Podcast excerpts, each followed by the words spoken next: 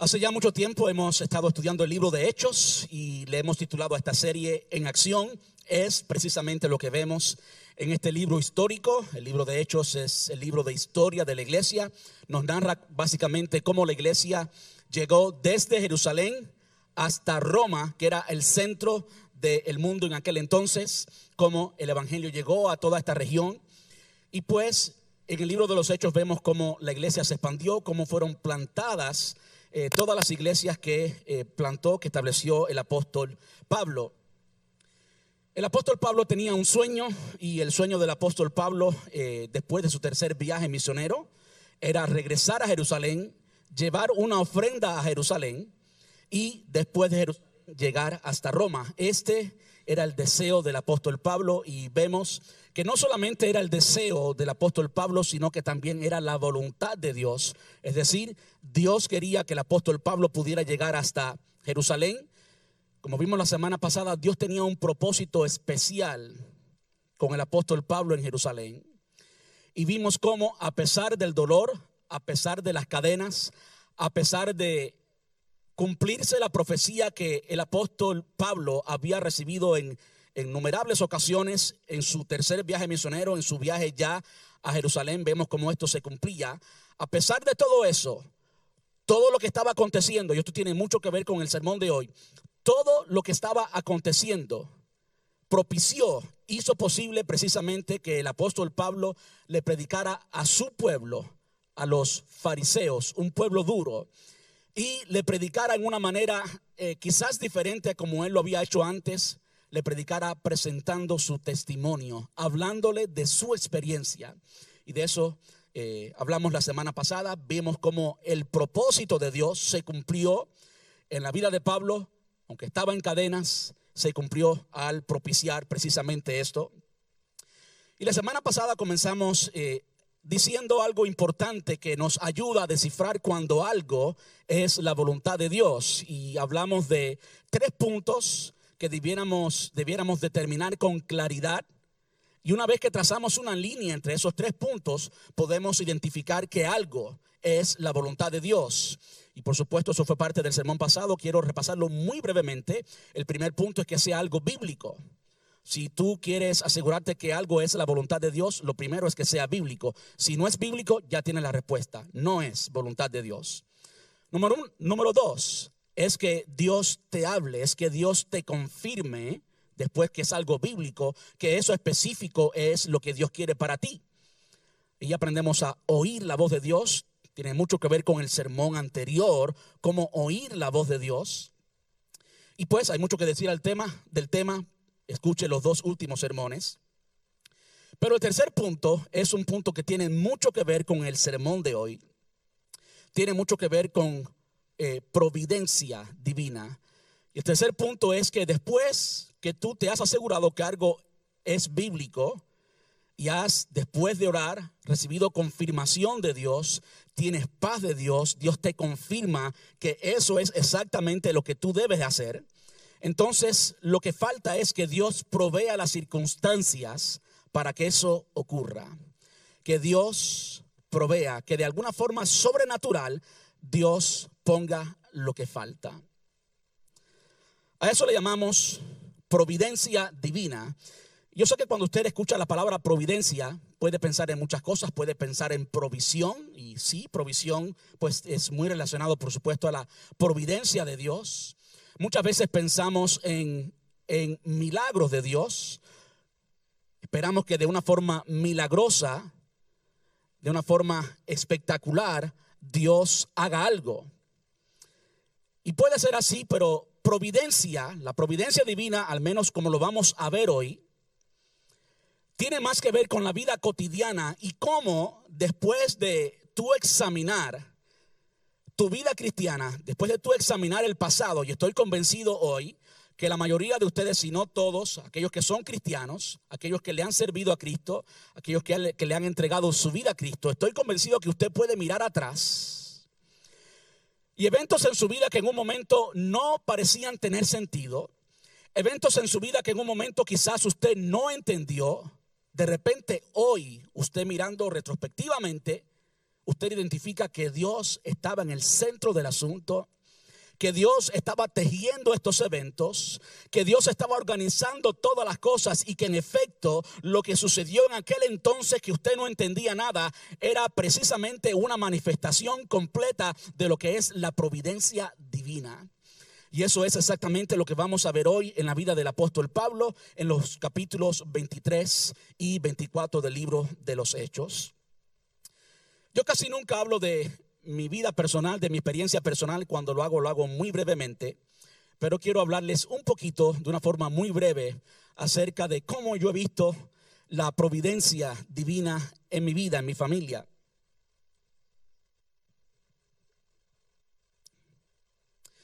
Mi madre eh, viajó de Cuba a Estados Unidos, por supuesto, en el año 1999. Y recuerdo que para aquel tiempo estaba trabajando para una compañía que se llamaba o se llama todavía, no sé si existe todavía, Service Management System, sistema de manejo de servicios, si lo traducimos. Y esta compañía pues era la encargada de limpiar eh, Tampa Bay Mall es donde hoy está la oficina de los Buccaneers en la Tampa Bay, en la, perdón, en la Martin Luther King. Todavía recuerdo hasta la dirección, 3302 West Martin Luther King. Era la dirección de Tampa Bay Mall, lo que era Tampa Bay Mall en aquel entonces. De nuevo, allí está la oficina de los Bucaneros hoy. Y trabajando para esta compañía de limpieza, mi mamá, yo también trabajé para la misma compañía. Mi mamá llegó a ganarse el corazón de su supervisora, la señora Candelaria Brown, una señora de, Panamá, casada con un americano, Larry. Eh, gente muy linda, gente muy buena. Y en el primer año, en el primer año, aprendí como Candelaria Brown llegó a amar tanto a mi mamá que ella firmó la hipoteca, el mortgage. Eso es algo que nadie hace. Eso es algo que Dios tuvo que intervenir para que eso sucediera. Candelaria Brown llegó a amar tanto a mi mamá que firmó la hipoteca de la casa, la primera casa que tuvo mi mamá. Y además de eso, comenzó a inyectar en mi mamá visión. Candelaria Brown fue la que eh, tuvo la idea inicial de lo que fue el servicio de limpieza que manejaba mi mamá. Se llamaba Sarah Clean Services. Mi mamá se llama Sara y usted sabe Clean, Sarah Clean Services. Esta fue la historia de cómo comenzó Sarah Clean Services y pues Candelaria Brown fue un instrumento en eso. Hoy mirando atrás vemos la providencia divina en la vida de Candelaria Brown y cómo nosotros llegamos a trabajar en ese mall. Ahora, limpiando casas, recuerdo todavía la primera vez, la primera vez, absolutamente la primera llamada que recibimos en Sarah Clean Services. Y yo, como sabía un poquitico más de inglés, pues era quien recibía las llamadas. Y quien llamó fue una señora llamada Mary Cannon. Mary Cannon estaba casada con un diseñador de aviones y pues fue una llamada muy interesante porque ella nos llamó para limpiar un baño. La primera llamada del negocio fue una llamada quizás un poquito desalentante porque era para limpiar un baño. La pregunta, si alguien sin experiencia de negocio, ¿qué podemos cobrar por limpiar un baño? Imagínense, fui yo con mi mamá porque ella no sabía mucho inglés y pues era el primer contacto. Eh, ustedes pueden imaginarse la experiencia. Llegamos a limpiar la casa de Mary Cannon y pues en efecto limpiamos el baño, quedó estupendo, precioso. Imagínense dos personas en un baño pequeño limpiando un baño. Bueno, pues no sabíamos qué iba a suceder de todo esto. Pero en efecto, Mary Cannon se convirtió en una cliente fiel de Sarah Clean Services, el negocio de mi mamá, y limpiamos la casa hasta que murió. Mary Cannon era amiga de una señora que se llamaba Barbara Morgan. Barbara Morgan pues también se convirtió en una cliente. Y mientras yo trabajaba para UPS, salía de UPS muy temprano en la mañana y iba a casa de Barbara Morgan a limpiar su casa. Yo limpiaba la casa de Barbara Morgan. Yo hacía un trabajo excelente. Limpiaba no solamente la casa, sino el patio. Cuando ella regresaba el viernes, aquello parecía un paraíso. Y Barbara Morgan le encantaba como yo limpiaba su casa. Un día ella me dijo, Alain, hay algo que hay algo que quizás tú puedas hacer, pero si yo te digo, tú no vas a continuar limpiando mi casa. Y yo le dije, bueno, pues dime. Y yo te prometo que yo voy a continuar limpiando su casa. Cuando ella me dice, Barbara Morgan era básicamente una nurse case manager que manejaba casos de compensación laboral, casos de compensación al trabajador, personas que se lastiman en el trabajo y ella maneja todo el cuidado eh, médico de esa persona hasta que la persona se reintegra a trabajar. Y pues Barbara, Morgan confió en mí, ella tenía contacto de muchas compañías de traducción. Allí en su casa llamó a todas estas compañías y en, en ese mismo momento yo fui, eh, fui empleado, fui contratado por muchas compañías de traducción. De modo que cuando salía de UPS y no tenía que limpiar su casa, pues recibía asignaciones de casos de ir a traducir, a interpretar, yo de fresco, porque todavía no sabía suficiente inglés, pero me lanzaba a interpretar y pues después de dos años haciendo esto aprendí cómo funcionaba el negocio y entonces incorporé lo que fue Florida Language Solutions, el negocio que tuve por muchos años. Y pues eh, ese negocio básicamente pagó por el programa radial Dímelo Claro, que fue el programa que tuvimos incluso antes que comenzara la iglesia. Eh, ya después de casi tres años dentro del pastorado, fue que pues no podía, no podía correr con el negocio y también con la iglesia y además estaba en la construcción de mi casa, de modo que decidí vender el negocio vender la casa y construir algo eh, que no, no, no debiera nada y pues poder dedicarme al ministerio.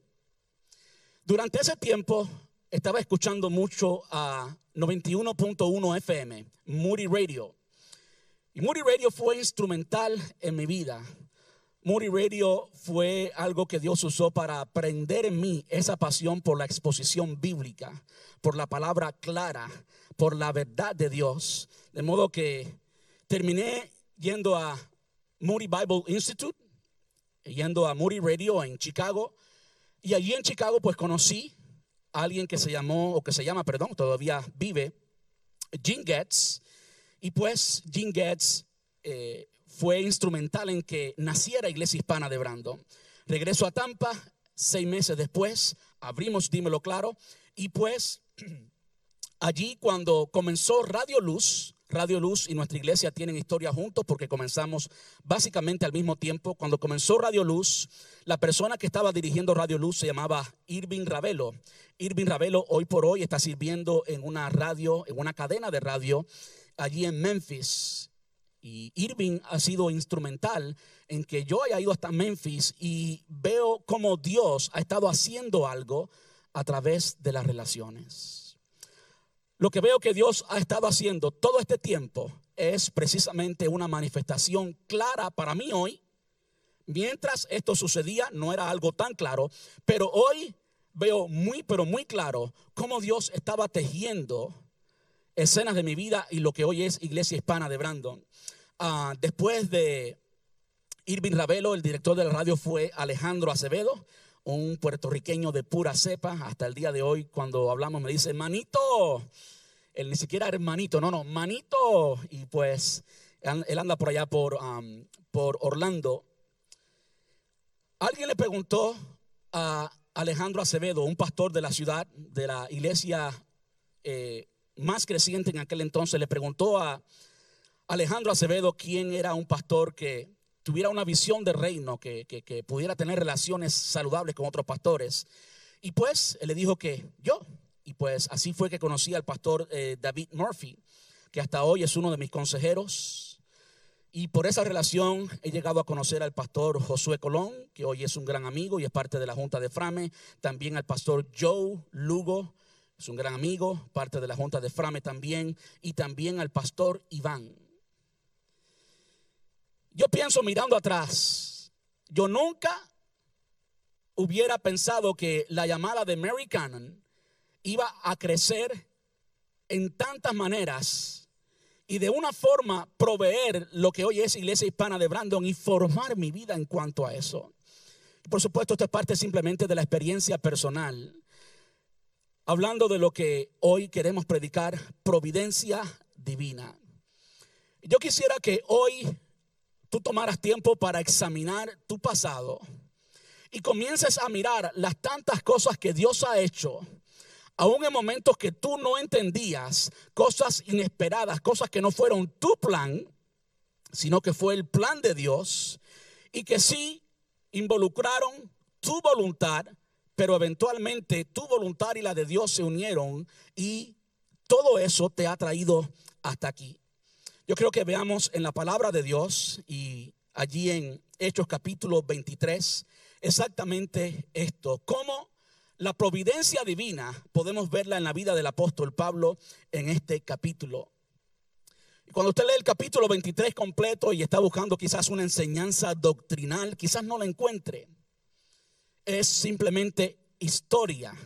Pero mirándolo a la distancia, lo que yo veo y lo que vamos a ver hoy todos juntos es precisamente eso. Es como el libro de Esther en el Antiguo Testamento.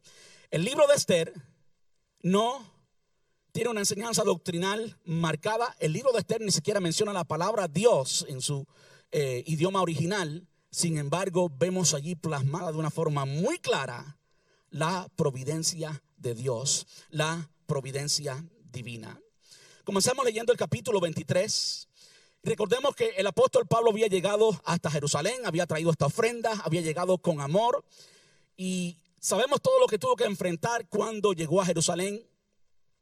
Una de las cosas que enfrentó es que fue puesto a juicio enseguida. Solo unos días de estar allí, porque hubieron fariseos que estaban en Jerusalén en ese momento, que eran de Asia Menor, que eran de Éfeso. Y si usted se recuerda, el apóstol Pablo, el tiempo que más largo estuvo en cualquier ciudad fue precisamente en la ciudad de Éfeso. De modo que estas personas, estos fariseos que hoy por hoy estaban en Jerusalén, posiblemente como el apóstol Pablo, habían venido hasta Jerusalén por la fiesta de Pentecostés, como Pablo estaba allí por eso. Quizás ellos también estaban allí por eso, pero le tenían riña al apóstol Pablo, y no sé si riña es una palabra del español eh, regular, eh, no le gustaba el apóstol Pablo, acusaron al apóstol Pablo injustamente, eh, llegaron a suposiciones que el apóstol Pablo había traído a alguien, un griego que ellos conocieron, por, por, supuesto, allí en Éfeso, y que el apóstol Pablo lo había traído al templo judío, lo cual rompía la ley judía. De modo que hubieron varias acusaciones en contra del apóstol Pablo. La semana pasada o el domingo pasado vimos parte de lo que sucedió. Hoy vamos a ver la última parte de eso que sucedió. Y lo que vamos a ver es cómo Dios estaba tejiendo la vida del apóstol Pablo y en medio de todo lo que estaba ocurriendo, incluyendo todo lo que habían hecho estos fariseos y todas estas acusaciones, simultáneamente, al mismo tiempo, usando todos estos eventos, Dios estaba haciendo perfectamente su voluntad en la vida del apóstol Pablo. Dios estaba demostrando la providencia divina en la vida del apóstol. Y pues, en esta ocasión está el apóstol frente al Sanedrín el Sanedrín estaba compuesto por 70, eh, 70 judíos, 70 habían fariseos y también habían saduceos eh, y también el sumo sacerdote, es decir, en total 71. Y pues esta era básicamente la corte suprema de Israel, era eh, el sistema judicial de Israel como ellos eran tan celosos, vamos a ver ahorita, les voy a explicar ahorita un poquito acerca de cómo surgieron estos escribas y fariseos, cómo surgió el Sanedrín. Pero Pablo estaba básicamente defendiéndose frente a ellos. No voy a leer todo el capítulo, pero simplemente vaya al versículo 1, capítulo 23, dice, entonces Pablo, mirando fijamente al concilio, a todo este eh, el Sanedrín, los 71 que estaban allí, dijo, varones hermanos, mire con qué respeto él se conduce a ellos, varones hermanos, yo con toda buena conciencia he vivido delante de Dios hasta el día de hoy. Ahora, nótese que todas las acusaciones que habían hecho en contra del apóstol Pablo habían sido falsas acusaciones. El apóstol Pablo no había hecho absolutamente nada en contra de la voluntad de Dios, no había ni siquiera hecho nada en contra de las costumbres judías, todo eran básicamente falsas acusaciones en contra de él. Y él simplemente, ahora que tiene la oportunidad de defenderse frente a este jurado, frente a la Corte Suprema de Israel, el Sanedrín, él les dice que él con toda buena conciencia había vivido delante de Dios hasta ese día. Dice el versículo 2, el sacerdote, el sumo sacerdote, no el sumo sacerdote Ananías ordenó entonces a los que estaban junto a él que le golpearan en la boca. Entonces Pablo le dijo, Dios te golpeará a ti, pared blanqueada. ¿Estás tú sentado para juzgarme conforme a la ley? Y quebrantando la ley, mandas, me mandas a golpear. Es algo interesante eh, lo que sucede en esta ocasión y hay muchas cosas que pueden explicar la conducta del apóstol Pablo y esta respuesta del apóstol Pablo. Y lo primero que tenemos que entender es que eh, este Sanedrín normalmente hacía sus juicios y sus reuniones en lo que fuera hoy por hoy una sala de la corte. Pero en esta ocasión no estaba en una sala de la corte, estaba, si usted se recuerda del sermón pasado, estaba en la fortaleza Antonia. La fortaleza Antonia estaba en las afueras, era un lugar muy grande, era una fortaleza, era un calabozo. Y en esta ocasión, este eh, oficial romano no había permitido que Pablo fuera, al, fuera a este lugar donde ellos se reunían, sino que trajo a Pablo para tener confortalor y asegurarse que no hubiera ninguna revuelta. Trajo a Pablo hasta la fortaleza Antonia y también trajo al Sanedrín a la fortaleza Antonia. De modo que primero, no era una eh, reunión oficial, no era un juicio oficial. Segundo, además de no ser un juicio oficial, no vemos que el sumo sacerdote se rasga las vestiduras, como era costumbre hacer cuando ellos escuchaban algo que les indignaba, que les causaba ira. Eh, normalmente, como judíos, como sacerdotes, como eh, parte de la Corte Suprema de Israel, se rasgaban las vestiduras en señal de ira, en señal de no aceptación de lo que se había acabado de decir. De modo que ninguna de estas cosas estaba ocurriendo, lo cual pudo haber causado un poquito de confusión en, en el apóstol. ¿Quién había dicho esto? ¿Quién había ordenado aquello? Una segunda forma de interpretar por qué el apóstol Pablo hizo esto, por qué le dijo a este sumo sacerdote eh, lo que le dijo, Dios te golpeará, te golpeará a ti, pared blanqueada. Yo pienso que si yo hubiera estado en la posición de Pablo, posiblemente yo hubiera hecho exactamente lo mismo. Acuérdense que el apóstol Pablo había pasado dos días o noches ya, llenos de revueltas, llenos de cosas en contra de él cuando él era totalmente inocente. Y ahora este hombre que vamos a ver que era un hombre injusto, que era un hombre que no merecía la posición que tenía, mandaba a otros a golpear al apóstol Pablo, lo cual no podía hacer. De modo que en la carne, no en el espíritu, no era una reacción espiritual, sin duda era una reacción carnal, porque el apóstol Pablo también era pecador como todos nosotros, podía reaccionar carnalmente y de hecho vemos que en esta ocasión fue precisamente exactamente lo que el apóstol hizo y quizás usó un poco de sarcasmo a la hora de pues decirle a este sumo sacerdote pues que el Dios lo iba a golpear a él y que era una pared blanqueada. Al final no podemos juzgar al apóstol Pablo porque el mismo Jesús usó expresiones similares en contra de esta gente tan malvada, tan lejos de Dios, con una apariencia tan religiosa, pero con un corazón tan lejos de Dios, lo cual es abominación a Jehová, lo cual Dios odia. La religiosidad, la apariencia que por fuera es el más santo, pero por dentro está muy lejos de Dios, el Señor odia eso. Y pues podemos excusar al apóstol Pablo, pero hay algo más que podemos eh, exponer en, a favor del apóstol, y es que el apóstol también tenía un problema en la vista. Es decir, no podemos decir que el apóstol pudo descifrar de primera plana que quien estaba hablando era el sumo sacerdote. ¿Por qué? Porque tenía problemas en la vista. ¿Cómo sabemos que el apóstol tenía problemas en la vista? Bueno, cuando vamos a la carta que él escribe a los Gálatas, los cristianos que vivían en la región de Galacia, en el capítulo 4, versículo 15, la versión nueva traducción viviente dice de esta manera, Pablo les está exhortando, por supuesto, a estos cristianos de Galacia y les dice, ¿dónde ha ido a parar el espíritu de alegría y de gratitud que antes tenían? Estoy seguro que, estoy seguro de que ustedes se hubieran arrancado los ojos, los propios ojos para dármelos de haber sido posible.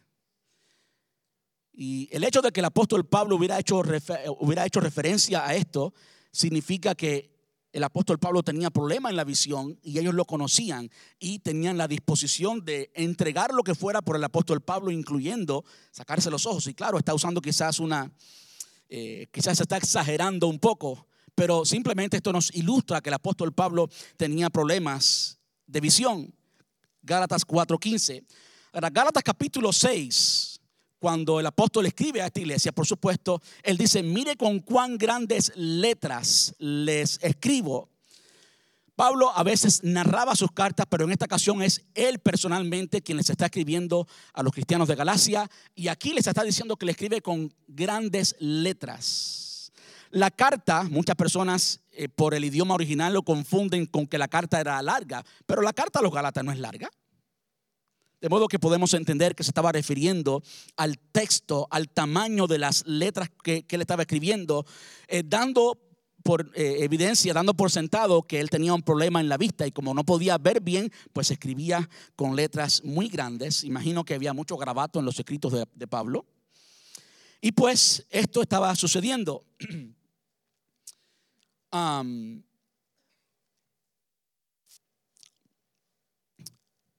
Los que estaban presentes dijeron, al sumo sacerdote de Dios injurias.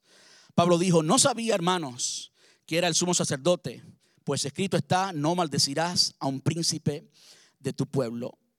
Entonces, Pablo, notando que una parte, escuche bien lo que sucede ahora y permítame simplemente decírselo. El apóstol Pablo fue alguien muy inteligente. Y ya comenzamos, entienda esto, que Pablo tenía que pasar por Jerusalén y tenía que pasar por Jerusalén para predicarle precisamente al Sanedrín. ¿Cuántas veces usted, que está aquí sentado, ha tenido la oportunidad de predicarle a la Corte Suprema de Estados Unidos? Posiblemente ninguna vez. Lo que Dios estaba propiciando era una oportunidad para que Pablo le predicara el Evangelio a la Corte Suprema de Israel. Y es precisamente lo que está sucediendo. Lo vimos la semana pasada, aquí continúa. Ahora Pablo recibe sabiduría del Señor para hacer algo muy importante que le permite a él predicar el Evangelio, predicar de la resurrección de los muertos, que es muy importante, y al mismo tiempo causar que este equipo que estaba en contra de él, el Sanedrín, se dividiera. Pablo notó, dice el pasaje, que parte del Sanedrín era saduceo y parte del Sanedrín eran fariseos.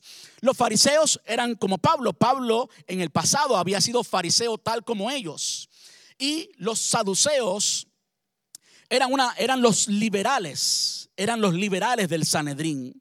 Los saduceos no creían en la resurrección de los muertos, no creían en ángeles, no creían en espíritus, creían solamente en el Pentateuco. Los primeros cinco libros de la Biblia no creían en el resto de la Biblia. No creían en los libros sapiensales como Proverbios y Salmos. No creían en los profetas menores y profetas mayores. Ellos creían solamente en el Pentateuco. Y como en su opinión, en el Pentateuco no había evidencia de resurrección, pues ellos no creían en resurrección, no creían en espíritus, no creían en ángeles. Y con mucha sabiduría el apóstol Pablo pues dice, pues me acusan porque yo estoy predicando de la resurrección de los muertos.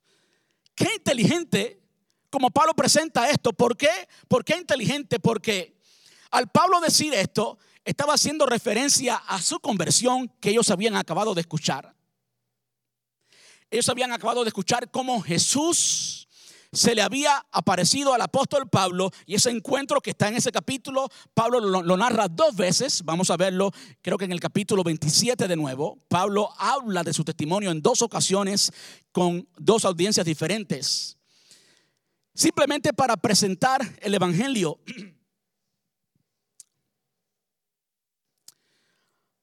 ¿Quién era el Sanedrín? Yo quisiera que ustedes entendieran quién era el Sanedrín. Ya les he dicho que eran 71. Y pues cuando habían algunos saduceos y algunos fariseos, cuando Pablo dice esto, los fariseos, los fariseos que sí creían en la resurrección, hasta llegaron a decir, no encontramos nada en contra de este hombre. que es algo muy alarmante porque Pablo había acabado de ser acusado le había mandado a golpear en la boca.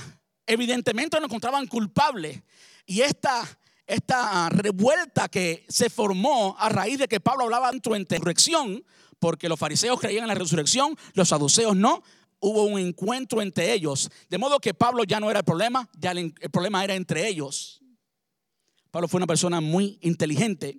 Para darle un background, para darle un trasfondo de quiénes eran, eh, de quién era el Sanedrín, de quiénes eran los escribas, quiénes eran los fariseos, de una forma muy, muy, muy, pero muy resumida. El Sanedrín estaba compuesto por 70, siguiendo la idea de los 70 ancianos que gobernaron junto con Moisés.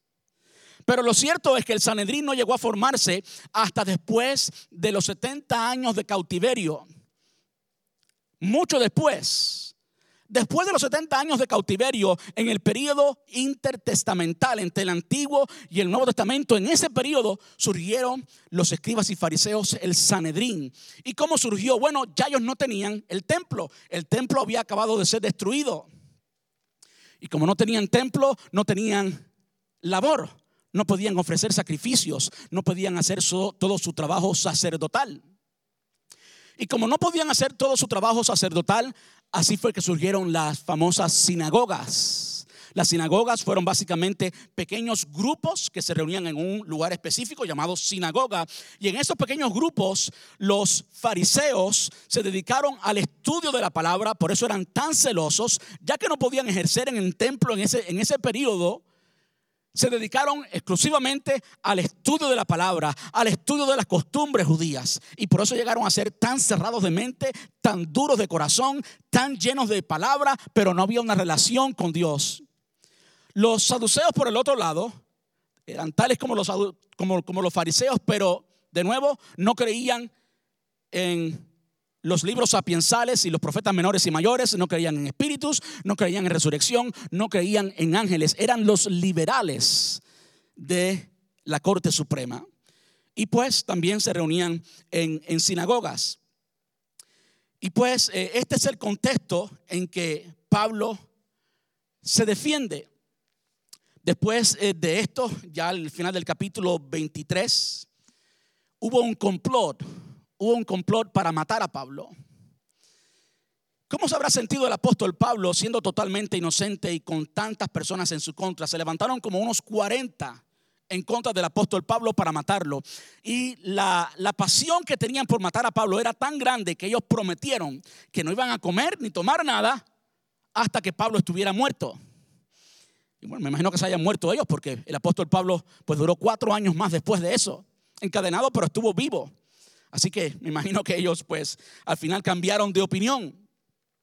Estos hombres, escuche esto, hablando de provisión divina, miren cómo Dios utiliza esto, precisamente esto, para llevar a Pablo, sacar a Pablo de Jerusalén. Ya Pablo había cumplido el plan y el propósito de Dios en Jerusalén. Ya había llevado la ofrenda, ya había demostrado amor hasta esta gente, a pesar de querer matarlo tantas veces, les había presentado el Evangelio. Y tú le presentas el Evangelio a alguien cuando tú lo amas. El simplemente, el simple hecho, perdón, de presentarle el evangelio a alguien, a alguien, perdón, es una demostración de amor. Ahora, estos 40 se habían levantado contra Pablo y querían matarlo. Escuchen la provisión divina, cómo se, la providencia divina, cómo se manifiesta aquí. Estando ellos en la corte, en la corte, bueno, no en la corte, estaban allí en, en la fortaleza, en una sala que se parecía a una corte, donde enjuiciaron al apóstol Pablo. Se levanta la hermana de Pablo. Y además de la hermana de Pablo, el sobrino de Pablo. Ahora yo le pregunto a usted, ¿cuándo usted ha escuchado jamás de la hermana de Pablo? ¿Cuándo usted ha escuchado jamás del sobrino de Pablo? ¿Sabe usted el nombre de la hermana del sobrino? No, yo tampoco lo sé. Es provisión divina. No sé qué estaban haciendo allí.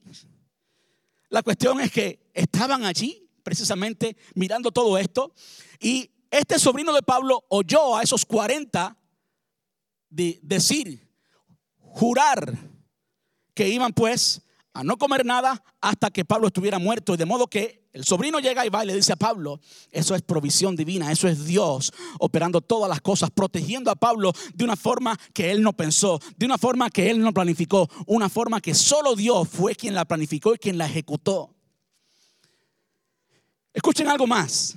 Estando Pablo allí, cuando recibe esta noticia de su sobrino, llama a uno de los centuriones. Un centurión es alguien que dirige 100 soldados, por eso se le llama centurión de 100. 100 soldados. Que es algo para mí eh, fascinante, como el apóstol Pablo, el acusado, el preso, llama a un centurión, alguien que está por encima de 100 soldados y le da órdenes a ese centurión.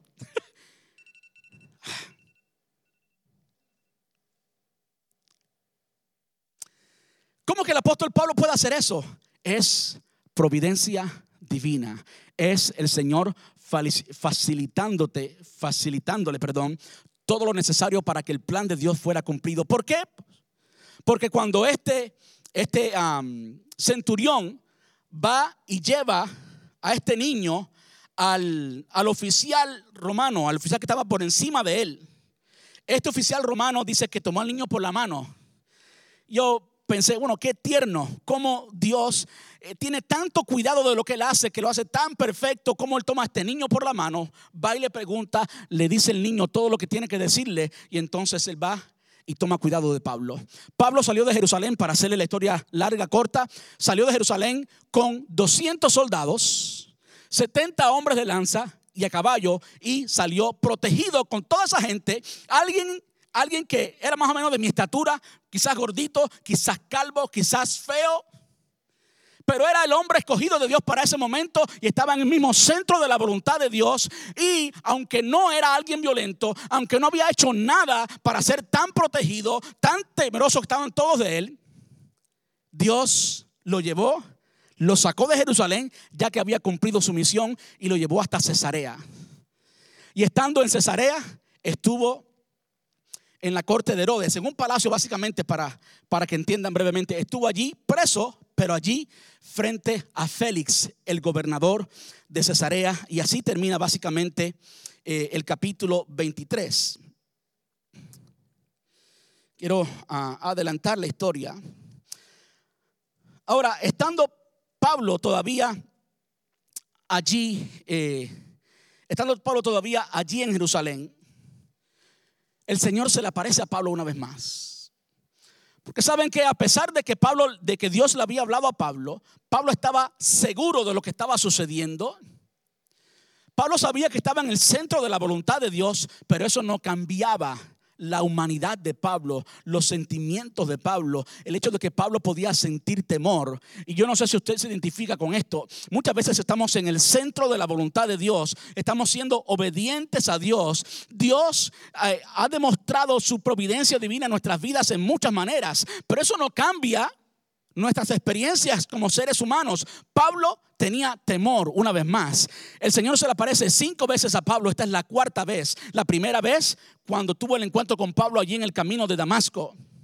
Se aparece otras dos veces más y entonces en esta ocasión de nuevo porque Pablo tuvo temor. Y en el versículo 5...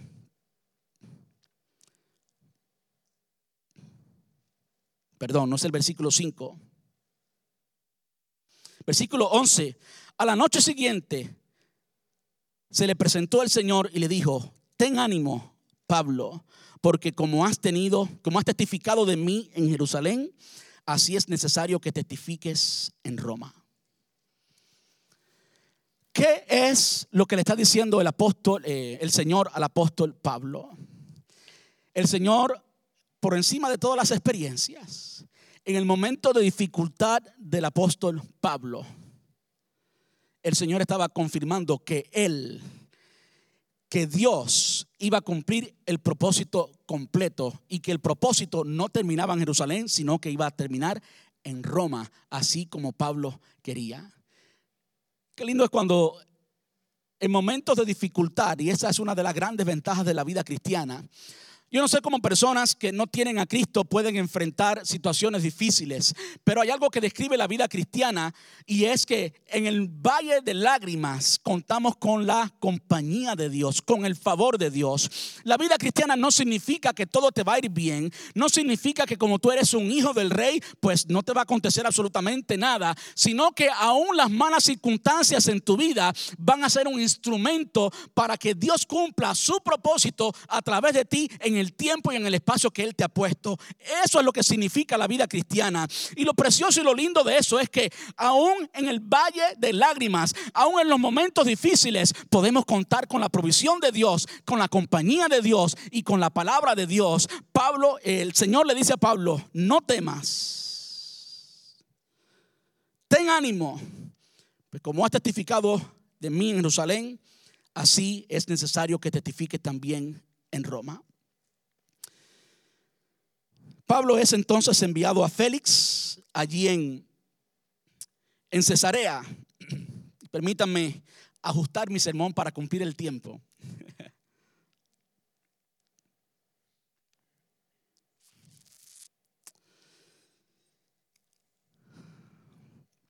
Es interesante cuando Pablo llega a Cesarea. En la misma cárcel, en Cesarea, en la, en la cárcel que Pablo llega, donde está Félix, el gobernador Félix, gobernador de Cesarea, en esa misma cárcel había estado Pedro mucho tiempo antes. Yo no sé cuántos se acuerdan, cuántos han estudiado el libro de los Hechos cuando Pedro estuvo en esta cárcel. ¿Qué sucedió? Un ángel del cielo abrió la cárcel, salió Pedro de la cárcel milagrosamente, es providencia divina, ¿verdad que sí? Bueno, en esta ocasión, en esta ocasión, Pablo no salió de la cárcel como Pedro, pero todavía estaba en el centro de la voluntad de Dios. Todavía Dios estaba cumpliendo su propósito en la vida del apóstol Pablo.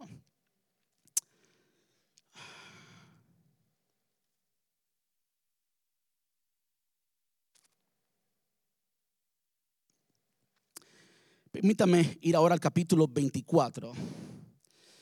Y pues usted puede leer todo el capítulo 23, el capítulo 24, cuando llega allí a, a la cárcel en Cesarea. Llega todo eh, e-, este equipo, el Sanedrín completo, llega básicamente hasta allí.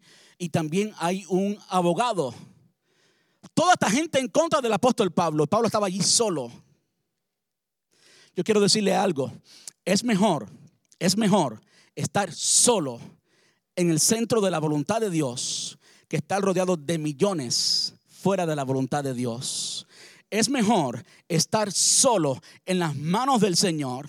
Si tú estás solo en las manos del Señor y Dios está contigo, tú ganas. No importa quién sea tu enemigo, no importa quién se levante contra ti, no importa cuáles son las predicciones humanas. Si Dios está contigo, ¿quién contra ti? Y esto se puso de manifiesto en el apóstol Pablo. Cuando todos comenzaron a acusar de nuevo al apóstol Pablo, no tenían argumento. Nunca pudieron encontrar argumento en contra del apóstol Pablo especialmente las personas que habían acusado a Pablo, aquellos fariseos de Asia, de Asia Menor, lo que hoy es Turquía, no estaban presentes. De modo que ellos se convertían en culpables por simplemente acusar a alguien y no estar presente en el juicio. No call, no show, you know, estaban siendo culpables ellos. Y pues Pablo es eh, dialogado en varias ocasiones por Félix el gobernador Félix, y estoy buscando en todo el capítulo el último texto que quiero, quiero leerle, que básicamente es el fin del diálogo, o no el fin del diálogo, quizás el diálogo más importante que tuvo el apóstol Pablo con Félix. Sean pacientes conmigo, lo busco enseguida.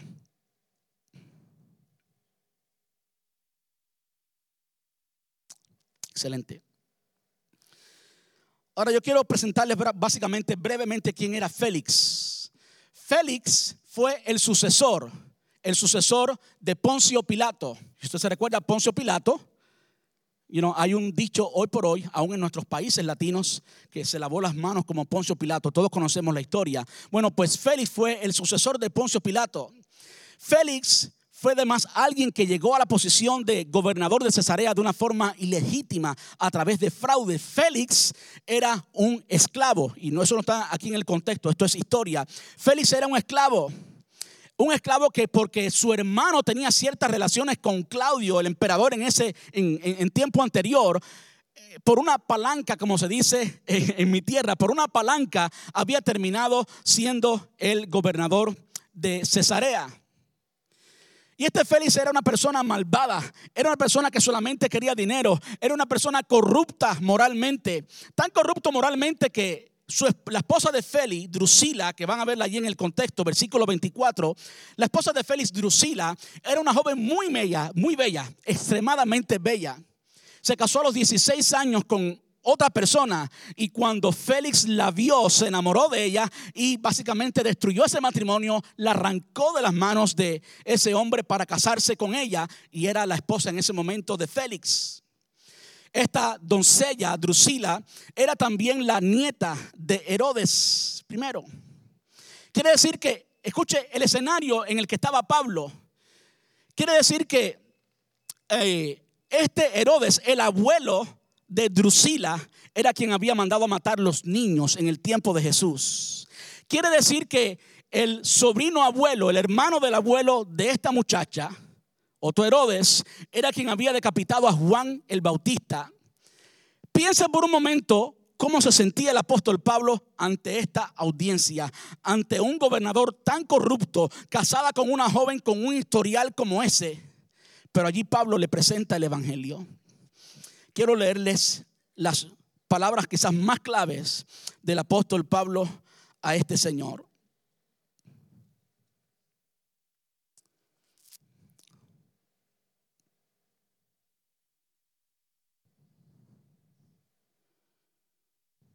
Perdón.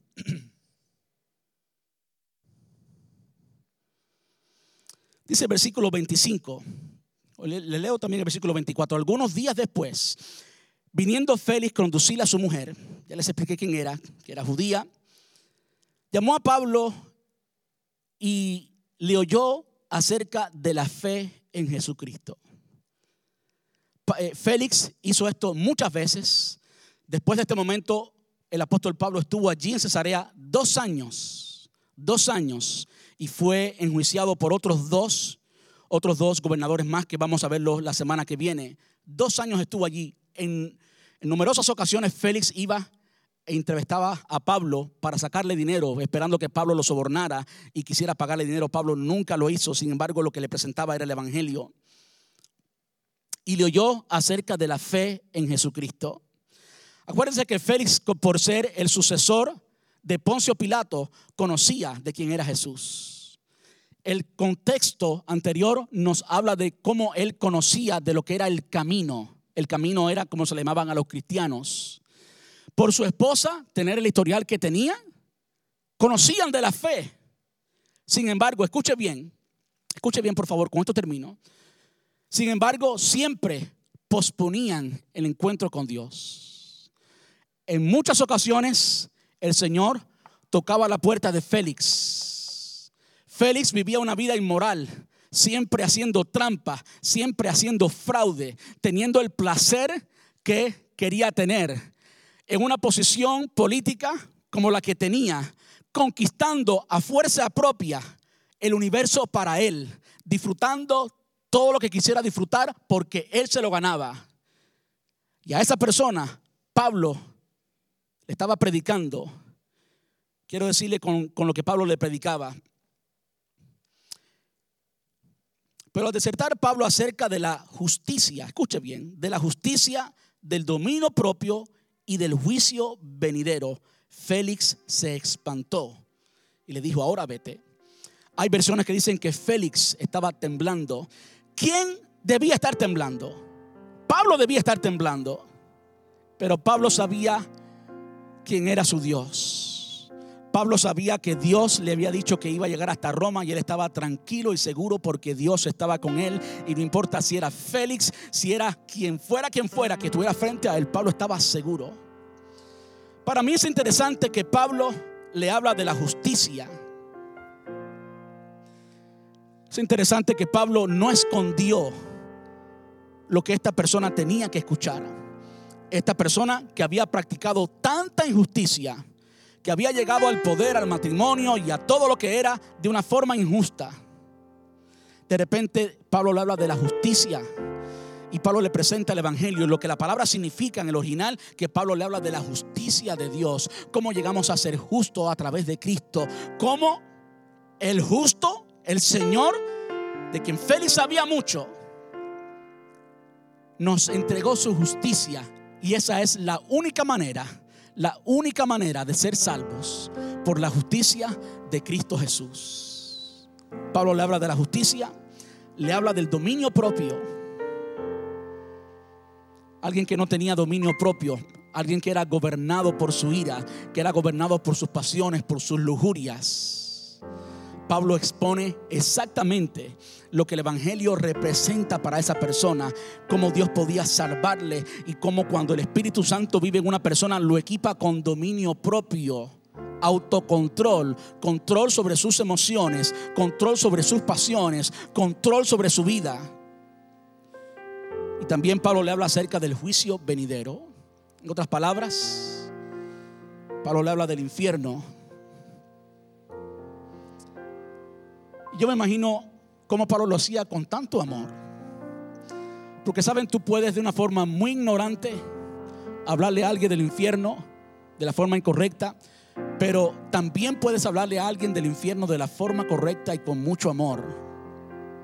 Alguien decía que Dwight Lyman Moody podía hablar del infierno porque cada vez que hablaba del infierno lo hacía llorando porque le dolía que las almas fueran al infierno. Si me imagino que el apóstol Pablo estaba igual.